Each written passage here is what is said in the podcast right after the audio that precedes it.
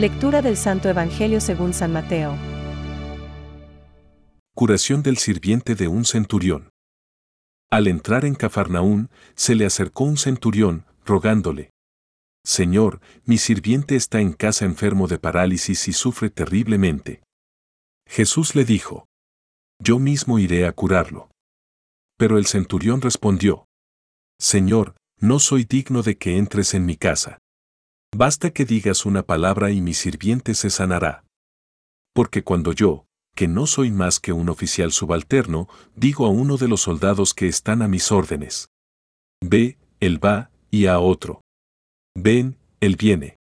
Y cuando digo a mi sirviente, tienes que hacer esto, él lo hace. Al oírlo, Jesús quedó admirado y dijo a los que lo seguían, Les aseguro que no he encontrado a nadie en Israel que tenga tanta fe.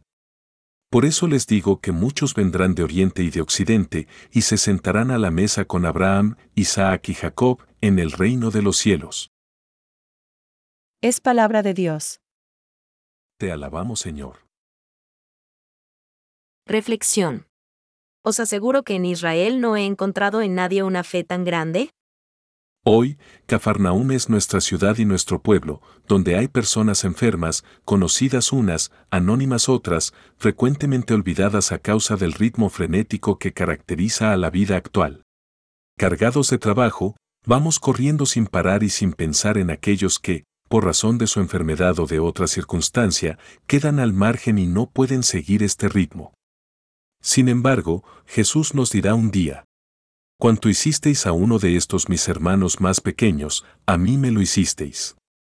El gran pensador Blaise Pascal recoge esta idea cuando afirma que Jesucristo, en sus fieles, se encuentra en la agonía de Getsemaní hasta el final de los tiempos. El centurión de Cafarnaún no se olvida de su criado postrado en el lecho, porque lo ama.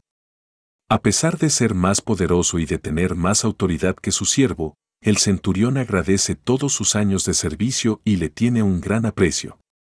Por esto, movido por el amor, se dirige a Jesús y en la presencia del Salvador hace una extraordinaria confesión de fe, recogida por la liturgia eucarística. Señor, yo no soy digno de que entres en mi casa. Di una sola palabra y mi criado quedará curado. Esta confesión se fundamenta en la esperanza brota de la confianza puesta en Jesucristo y a la vez también de su sentimiento de indignidad personal que le ayuda a reconocer su propia pobreza. Solo nos podemos acercar a Jesucristo con una actitud humilde, como la del centurión. Así podremos vivir la esperanza del adviento.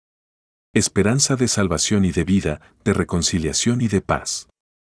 Solamente puede esperar aquel que reconoce su pobreza y es capaz de darse cuenta de que el sentido de su vida no está en él mismo, sino en Dios, poniéndose en las manos del Señor. Acerquémonos con confianza a Cristo y, a la vez, hagamos nuestra la oración del centurión. Pensamientos para el Evangelio de hoy. ¿Qué pensamos que Jesús alabó en la fe del centurión? La humildad. La humildad del centurión fue la puerta por donde el Señor entró. San Agustín. El Señor se maravilló de este centurión. Se maravilló de la fe que tenía. Por ello no solo encontró al Señor, sino que sintió la alegría de haber sido encontrado por el Señor. Es muy importante. Francisco. Ante la grandeza de este sacramento, la Eucaristía, el fiel solo puede repetir humildemente y con fe ardiente las palabras del centurión. Señor, no soy digno de que entres en mi casa, pero una palabra tuya bastará para sanarme. Catecismo de la Iglesia Católica, número 1.386.